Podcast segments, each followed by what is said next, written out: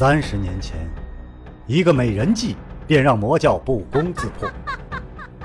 不知背后是谁在下棋，又下了怎样的一盘棋呢？身世、门派、兴亡，是阴谋还是预言？当命运之海向自己奔流而来，又当如何抉择呢？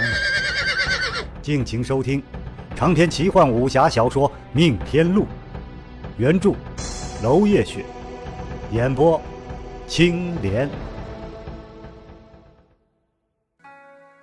第二十二章，交换秘密。天色渐晚，雨却没有要停的意思。两人早已转移到一处天然的洞穴，这里曾经似乎歇息过猛虎，但却已经被人捕杀。猛虎的气息仍在，其他的兽类闻之则逃，倒不失为一个过夜的好地方。火堆之上是两只烤野兔，萧剑尘切下了一条兔腿，递给了林君。林君接过了焦黄的兔腿，嗅了嗅香气，微微皱眉。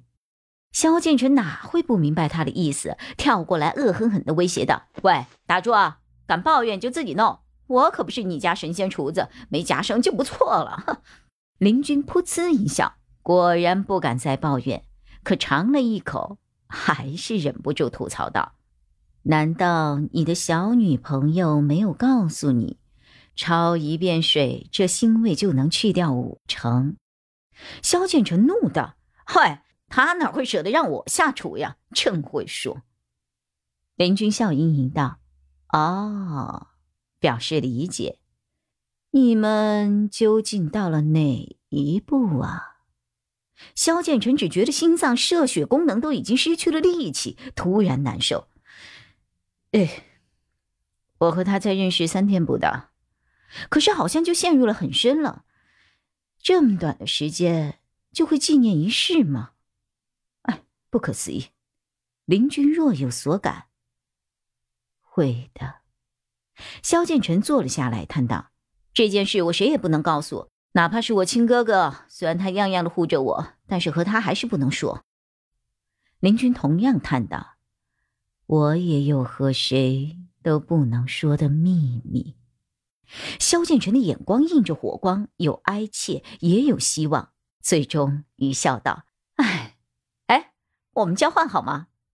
林君笑了：“好。”雨声沙沙，火光熊熊。朋友间各叙往事，只差一酒一炉。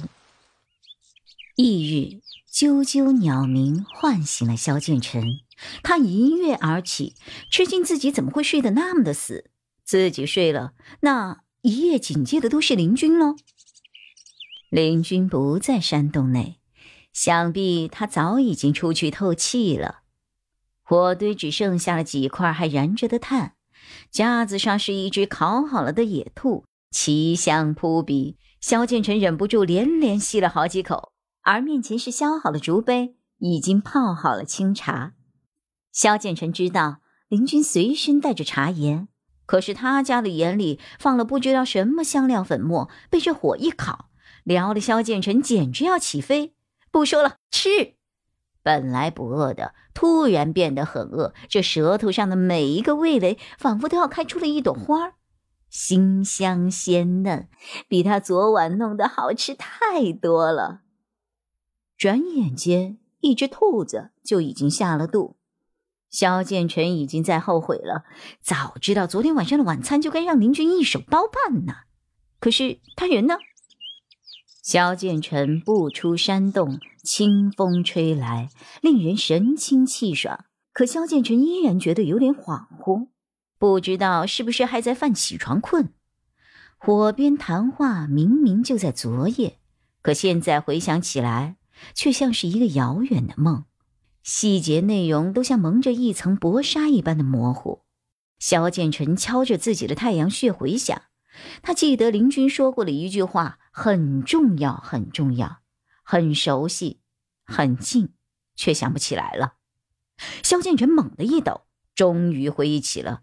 林君道：“今生今世，我的剑不会指向你。他们昨晚究竟聊了些什么？一边用冰冷的江水洗脸，一边努力的回想着。萧剑尘记得自己似乎问过林君，他为什么要做注定殉教的圣尊者？那岂不是把自己的性命交在了别人的手上？林军笑了，不是我想做，是我根本没的选择。